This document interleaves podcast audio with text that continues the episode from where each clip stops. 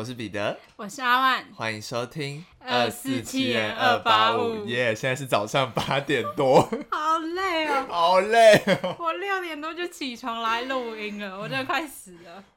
因为我们最近太忙了，所以我们今天要闪电战。对，而且我我跟你说，我早上真的超多 trouble 的，但这不是我今天要分享的事，但可以讲一下。可以分享一下。我早上就点那个眼药水，因为我眼睛就是很干，然后一点眼药水，那眼药水竟然是橘黄色，就 是我本来穿一件白色的衣服，就整个滴到衣服上面，然后我就把整件衣服就想说不行，我今天就想要穿这件白色的衣服，那我就不死心，我去厕所把它弄整片弄湿，还用肥皂那边搓。还是洗不掉，然后最后我都把它吹干，我还是觉得我看那两个人不顺眼，然后吹了大概二十分钟，我还是决定把它换掉，就整个在做白工，然后导致我今天录音有点小迟到。还好啦，还好啦。然后结果呢，我就准备好出门，然后一看公车，哇靠，还要一个小时，所以我必须 公车转捷运，然后捷运再转公车，辗转来到你家录音。而且外面又在下大雨。对，雨是越下越大，然后结果那个。公车站有些地方漏水，我头上整个很湿啊、哦！今天早上是非常头痛的一个早上，而且他两个小时后还要上班。对，非常，我现在眼压好高。然后他昨天晚上整晚没睡。对，我眼压好高，好累哦。是我最近呢，毕制就是有审查，就是要给老师评审，然后还会请一些外面的那些导演来评审我们做的动画这样子。Uh -huh. 因为我本身科系就是跟做动画有关。然后反正我觉得第一次接受了审查，哇！以前都是在台下看着学长姐做毕制的分享，然后现在轮到我自己来做，就觉得哇天哪，压力山大。对，而且我就是虽然报提报人不是我，我只是在旁边看的组员，但是一想到上台，我那时候就紧张到有点。吃不下饭，对，就然后结果，因为我报告的时间点刚好卡到中午午休，然后其实很多老师都有也也可也可能要吃饭休息一下，然后很多学生可能也去订外送之类的，然后就在有点混乱的状况之下，结束第一次的审查，就觉得哇，头过身就过，但我自己觉得表现是还可以更好，但已经有在我觉得很棒的范畴里了，对，已经有这样子的感觉。还有得到什么评价吗？没有，通常就小组排名，就是学生里面自己排名，对。Oh. 但是但是会得到很多，呃，不论是自己系上老师的回馈，或是外面老师的回馈，就是很难得。因为你可以听一些业界的导演的意见，就会知道很快知道你哪边这个动画哪边有问题，哪边要改正，就是很明确。OK，不会你们一直瞎做瞎忙。对对对，就是有一点说，哦，那我这个地方我要圈出来，那我要去改，uh -huh. 我觉得比较明确。就是、oh. 呃，好像有上一课的那种感觉。哦、oh.。反正我现在就是大四很忙碌的毕志生，哎、欸，应该是做毕制很忙碌的大四学生。对，怎么讲反了？太早了，还没醒。对，我真的还没开机。哦，那你这个会在什么地方展出？新一代设计展跟高雄一个放式大赏，就是呃这种多媒体相关的都会有展出。OK，大家如果有兴趣可以自己找，说不定会遇到阿万本人。可能找不到吧，除非我红了。对，除非我们这个红了，嗯、但目前看来是没有没有。呃，我要分享的事情是我前我上上礼拜去拍片的时候遇到一个很特殊的人。就是我遇到一个他，你你，有点像是会通灵的人，可是不是我们一般认知的那种通灵，就是他不是看得到好兄弟的那一种，他是会看手相跟面相。你说占卜方面的人是吗？有点类似这样的概念。然后他是化妆师姐姐，对，我们在等戏的时候，他刚好在帮一个女生看，他就这样摸着那个女生的手。然后就对他说了一些很细微、很细小的事情，只有他自己知道。对，只有他自己知道。比如说，他摸一下他的手，就说：“你妈妈在等你的电话，然后妈妈很希望你打电话给她。”那女生就说：“她妈妈真的很常打电话给她，嗯，然后她也很常漏接她妈妈的电话。嗯，就是这种事情，你只是光没有听她讲，你根本不会知道是什么事。嗯，就很 detail，对，非常 detail。然后。还有噼里啪啦讲了很多，那我觉得最最那个最让我印象深刻的是，他还可以占卜他现场看不到的人事物。啊、uh,，就是他在跟这个女生讲完之后，他就是其他人也会瞎起哄嘛，就想说，那你可以算一下我什么之类的嘛。他突然就跟另外一个人说，你是不是有养宠物狗，对不对？他右脚是不是受伤？那是神经的问题。然后全部都中，他根本没看到那只动物，嗯、也没也没也不知道，他也没有讲说他有养宠物，就有点像他脑袋浮现那些画面。对对对对对，然后我们就有问他说，你是怎么感应到的？他就说，他说他看这个人，然后就会像你刚刚说会有画面进来，嗯、有时候是一些想法。然后他说他原本只会看手相，他有一天醒来就会看面相。然后他说，我觉得这是一种开窍的感觉，对对对，对，对，有点类似。然后他说他们家的人都有一点点这样的带天命的成分，这样、嗯、我就觉得。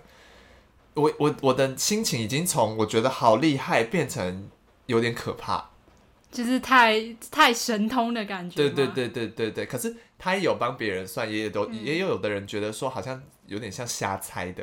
嗯、呃。对对对，就是也有准跟不准的。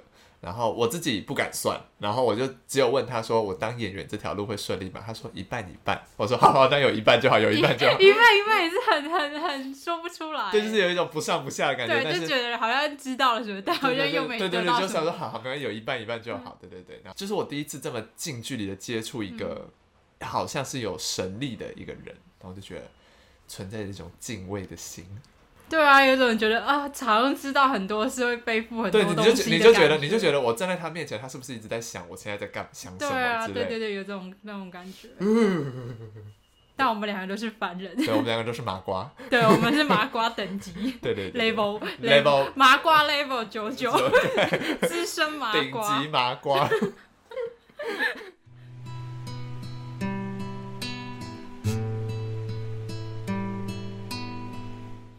接下来快速进入今天要分享的案件。好，那我今天要分享是一起日本的案件，然后这个案件发生在很早期的日本。这起案件呢就很特别，它叫做臀肉案件。这个臀肉呢不是指我们一般知道那种日文的猪肉，猪肉不是猪肉，是指臀部的肉，哎、就是屁股肉的概念。在我找资料以前，我是完全没有听过这起案件，就是不知道各位听众有没有听过？我完全没听过。那我先把时间推回到一九零二年的日本，然后是日期是在三月二十七号的晚上十点，在日本东京府的巷子里呢，发现一名少年的尸体。那这个少年的其实尸体状况是有点面目全非的，他尸体的眼睛是被人用手挖走的。哦哟，对，所以等于是凶手把他的眼睛给带走了。那他的衣服也被脱光。最关键呢，为什么要脱光他的衣服？是因为要必须得脱光他的裤子，他才能去切下这个少年的臀部的肉。Uh huh. 就很离奇的是，这个少年屁股就是少了两块肉，不知道为什么凶手要特地带走这个部位。Uh huh. 那这个肉大概有多重呢？其实是有一点二公斤，所以算是分 蛮大分量，就两斤肉都被挖都被切走了。Uh huh. 那由尸体的情况来看呢，其实凶手的手法是十分残忍。而且也可以知道凶手很大胆，就除了眼睛你这么好像有人在看着你的东西，你就直接可以大胆的把它挖走。Oh. 其实他胆子应该是蛮大的。那随后呢，警方也迅速的展开调查，这样子，那发现死者呢是住在附近的十一岁少年，他叫做何何庄亮。虽然知道了死者的身份，可是没有证据，也没有证人，所以其实一直找不到凶手。然后此案就在那年变成一起悬案。Oh.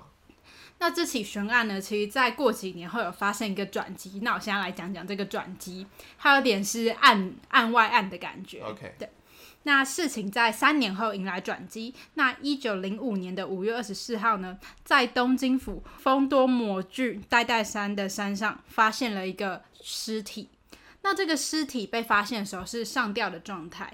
经过警方调查之后，就发现死者叫做都竹富五郎。那他其实也在附近开了一间药局，那同时督主也在当天接到了一通电话后就外出，所以这个电话可想而知是非常关键，因为他在接了电话外出，结果之后就再也没有回来。那他对，那他到底是去见了谁？Uh huh. 那我们就继续听下去。警方一开始其实是往自杀的方向来调查的，因为毕竟是上吊嘛，oh. 对，所以就就想说他是不是有什么烦恼啊？为什么要上吊这样？但是呢，越朝这个方向调查，就越觉得奇怪，就很不对劲的是，他们有发觉一名男人最近一直频繁进出都主的药局，就照理说，药局这个东西，你可能不用那么常拿药，除非你是有特殊的疾病或什么的，不然通常你药局可能就顶多我们就是有需要再去就好嘛。但他发觉是某一阵子，他就开始一直不断的，好像有跟督主有来往。Uh huh. 这名男子呢，他叫做野口南三郎，那我之后都会叫他野口，好对，就要叫他的姓氏。那他在督主死亡前两周呢，他的大舅子叫做野口宁斋，在五月十二日被发现死亡，就很奇怪，刚好跟他有关人都离奇的死亡，那，那附近，对，就在短短两个礼拜之内。Uh huh. 那我之后会叫他的大舅子，叫他的名叫宁斋，这样。那这个大舅子呢，甚至还是当时很知名的汉诗的诗人，就是他是有诗人对，他是有名气的。OK，对，那时候算是比较早期吧，还很流行汉诗这一类的，就是古典文化。对，对这种古典文化还流传着。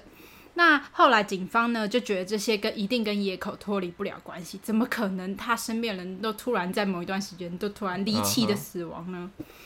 那在五月二十九号，其实隔了五天就已经将他逮捕，就是要开始调查他。接着我就来讲讲这些案案件到底是不是跟野口有关，还有野口是怎么样的一个人。首先呢，野口这个人呢，他其实是一八八零年出生在大阪，所以他不是东京人。他的旧姓是武林，他以前姓武林。嗯。那他为什么之后姓野口呢？那他就是入赘了嘛。啊，入赘。对，入赘到他大舅子家，嗯、所以他就改姓野口了。那其实这个野口呢，他原本原生家庭是经营度量衡的制造商，哦、所以其实家境不错，因为在那时候其实有点像是老板开了一间呃企业的概念，所以家境很好。他有受过一些很好的教育，高等教育，对，父母有把他送去学校念书，而且他在他在念书的过过程中呢，就不断辗转来到东京，所以他就从大阪搬到东呃东京来住这样。那他其实因为在东京没有亲戚，所以他就在读书的时候呢，就寄宿到了一位博士的家中。那这个博士叫做石川，然后同时，呃，野口那时候修念的是东京外语大学的二文科，哦，所以你就知道在当时那么早期要学习外文，然后甚至是念大学是多么不容易的一件事。可见他一定是非常聪明，跟一定很好，对。而且甚至连那个博士都其实蛮喜欢他，觉得他是一个人才这样子。可造之才了。对，那也是野口在住在石川博士家的这段期间呢，就认识了这个未来的大舅子野口宁斋。那他的老婆呢，就是宁斋的妹妹曾惠。那两个人在交往过程中呢，其实有说服大舅子宁斋，然后就发展成同居关系。所以这个屋檐下住了三个人，一个是野口，哦、一个是他的大舅子宁斋，一个是他的女朋友曾惠。嗯、三个人其实是住在一起的。那他在认识过后没多久，大概两年后呢，就生下了女儿，所以就开始要讲一些结婚的事了。对，哦、毕竟是先有后婚啦，对，还是要对人家负责。对啊，而且有在早期的日本，应该想必是要比较传统。对。那生活呢，其实看似很幸福美满嘛，没什么问题，但其实也有一些问题存在。在野口被逮捕之后呢，他就开始讲起自己的供述，他就开始说自己跟大舅子其实关系非常的不好。他们早在同居时候，两个人就其实有点摩擦了。他们三个人呢，虽然住在同一个屋檐下，但是野口的心中一直觉得他的大舅子宁斋不信任他，就不是。百分之百想把妹妹交给他的感觉，oh. 嗯，那也因为这些不信任，就衍生出了一些问题。偏偏当时宁呃宁斋还染上一个病，这个病是叫做汉生病，在我们现在来看就是麻风哦，oh. 麻风病。那曾慧呢，其实也一直在一旁照顾生病的哥哥，就是也是对哥哥很很好这样子，不不弃，对。可能我觉得他可能有点像是哥哥带大的感觉，因为这我找过很多资料都没有提到说有其他的家人，所以我偏向可能是他们就一起生活这样。那其实呢，因为当时他们对医学的知识没有那么发达，不确定麻风到底是一个怎么样的病，所以野口其实就很担心他的呃老婆曾慧会不会因此被传染，嗯，然后因此而离开他这样子。为了曾慧的健康呢，还有为了自己必须改善跟大舅子的关系，他野口就主动去寻找解决方法。那他就耳闻呢，人肉其实对治疗麻风病是非常有效的。去哪听来的？对，就是当时的毫无根据的传言，就这样去。哦、那时候普遍人都这样认为吧，然后就这样传开了。所以呢，他就觉得啊，那他一定要拿到人肉，然后去治疗好他的大舅子。所以他就做了一个决定，他决定去呃杀害附近的小孩。所以这个小孩呢，就回到我们第一段提到的那个和和庄亮那位少年。嗯。他就决定对他下手。就在一九零二年的三月二十七号的晚上十点，他靠近了刚买完砂糖准备回家的和和的背后，结果就从背后将他勒毙。哦。接着呢，就切下他的肉，然后甚至带走他的眼球。我不知道为什么要带走他的眼球，因为照理说他只需要肉就好。对，但他的眼球最后也好像丢到河里，就是弃尸。哦、对，然后他呢就把剩下的肉煮成汤，而且他还特地去买了鸡汤，就是想说要给大舅子补一补这样子，把呃这个屁股的肉呢加到鸡汤里面，然后再熬煮献给大舅子喝。嗯哼。那其实我不确定大舅子宁斋喝了之后到底有没有得到什么效果，但是事情又有了一些改变，所以我们就来讲一下之后发生的事情。那这是野口犯下的第一起案件。来到了一九零二年呢，野口其实没有通过学校的考试，而且还是连续三次都没有通过，所以学校觉得不能再宽容了，必须得将他退学，所以他就没有再继续念书了。那他也觉得呢，如果这件事被宁斋知道，那他一定没办法跟曾慧结婚，因为他们会觉得说啊，他就是个没用的人，啊，你文凭也没拿到，现在也没有工作，等于是就是个小白脸，呃。对，等于是你寄人篱下，然后又吃他们住他们的，那你这样就没用，谁要把妹妹交给你？嗯，所以他就决定隐瞒了这件事，而且他还造假了文凭来欺骗他人。他就拿假的文凭说：“哦，我已经通过了考试，而且我已经顺利毕业了。”这样，来到了一九零四年，在生下女儿后呢，其实大舅子宁斋又跟野口因为财产分配的问题以及婚前契约闹得不愉快。对，就是他们一直谈不拢这方面，uh -huh. 就让本来不好的关系更加不好。怎么感觉像是野口跟大舅子要结婚啊？对啊，就是好像老婆真会都没有什么意见，意见对啊，蛮奇怪的。之后呢，他要从老婆曾慧那里得知，其实大舅子宁斋一直想插手他们女儿的教育。重点是他们女儿才刚刚出生，宁斋其实就对他很严格管教，就是可能规定一些有的没的。然后他们就会觉得说：“天哪，我们的女儿才刚出生，你就这样限制她，那我们女儿的未来怎么办？这是我们的孩子，不是大舅子你的孩子诶。Uh -huh. 所以这也就是这件事情呢，成为野口忍无可忍的导火线。Uh -huh. 所以他又再次下了一个决定，他决定呢，在一九零五年的五月十二号凌晨，他就偷偷潜入了大舅子宁斋的房间，然后趁他熟睡的时候，而且他又无力就是抵抗，他就抓着他的睡衣，然后用脚踩住他的胸口，就这样慢慢踩，慢慢踩，直到他窒息而死。哦，对，然后其实在这个过程中。宁斋都是没有力气去推开他的，因为他那时候已经病，算是病得蛮严重的，哦，所以由此可知，人肉根本没有用。对，他还是卧病在床。请大家换一个配方。对，那就在大舅子宁斋过世之后呢，野口虽然觉得自己除去了他跟妻子之间的阻碍，但是野口怕自己没工作呢，会影响到老婆对自己的感觉，就很害怕老婆不跟他结婚，或是跟他离婚，或是跑了之类的。对。所以他就谎称自己有在满洲担担任翻译官，又骗人。对，他就是又撒了一个谎。那野口呢？虽然曾经试着前往满洲，但是因为旅费不够，就他口袋里的钱甚至不足以他到达他想去的地方了。Uh -huh. 所以他又起了一个坏念头，他就听说呢，附近的。药局老板都竹富郎耳朵其实是有重听的，所以他就打算骗他投资一笔假的生意，然后骗他的路费这样子。在一九零五年呢，听信野口谎言的都竹呢，就向银行提取了三百五十元的日元，他就准准备要把钱交给野口。三百五十元的日元，对，在、哦、在当时应该算是一笔。嗯，那其实之后。督主接到电话之后，他就决定出门嘛，就出门要给钱。然后就在他前往的路上，其实野口早就已经埋伏了，就直接伸手把他勒毙了。对，所以他三个手法都是用勒毙的，都没有带。哎、uh 没有，他一第一开始和合是有先勒毙嘛，再然后再用短刀切肉的，uh huh. 但是主要的死因都是因为勒死。勒死。对，那我接着就来讲讲这些案件被揭发之后，野口到底被判了什么刑。那其实，在他被逮捕之后呢，警方就针对他牵涉四个案件做出判决。这四个案件为什么说是四个呢？其中三个是杀人罪嘛，谋杀罪，其中一个是伪造文书，哦、因为文凭。对。哦、那真正被判刑的只有药局老板督主富五郎的案件跟造假文凭这两个被判刑而已。哦。其他两件就是囤肉事件呢，跟他大舅子的案件，警方认为其实证据不够，嗯、而且苦无证人嘛，对，所以他们就觉得说，哦，那那就无罪吧，这两件事就无罪。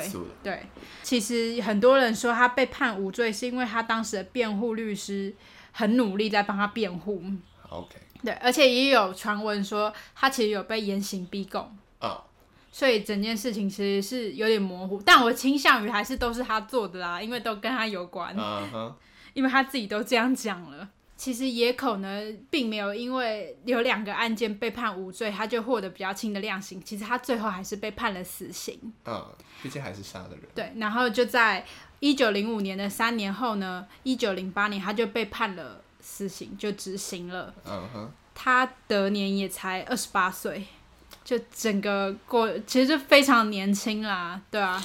但是我比较难想象的是，在那么早期的社会，竟然就有伪造文书的 这个罪。怎么伪造的？对，就是有这个罪名，我我反而觉得很很震惊，就觉得好先进哦。在一九零五年就就有这一条罪状，哎，你不觉得很？就很酷吗？那时候的聪明人也是蛮多的啦。对啊，就觉得哇，好好感觉好有好有知识。观众会不会觉得我们重点完全放错？我我我在我在打的时候就看到，原来他被最后真的有被判伪伪造文书，我就觉得天哪，那那时候的法律已经超乎我的想象了。但是完整了。对，很完整诶，你不觉得？但我觉得这个案件离奇的点是，他的那个医学的常识太不足了啦。就是没办法太早了啦。对啊，而且吃人肉这个完全就是失去概念的一种未开化的社会会出现。对啊，人肉真的有营养吗？我很纳闷呢。不然改天要是吃过，再跟各位听众分享。你割一块，我试试看。听说人肉很咸，我也不知道。我们下个计划就是吃人肉实验。反正我就觉得整件案件很离奇啊，而且但我觉得他也是蛮可怜的。我我说不出来那种，就是感感觉他一直活在。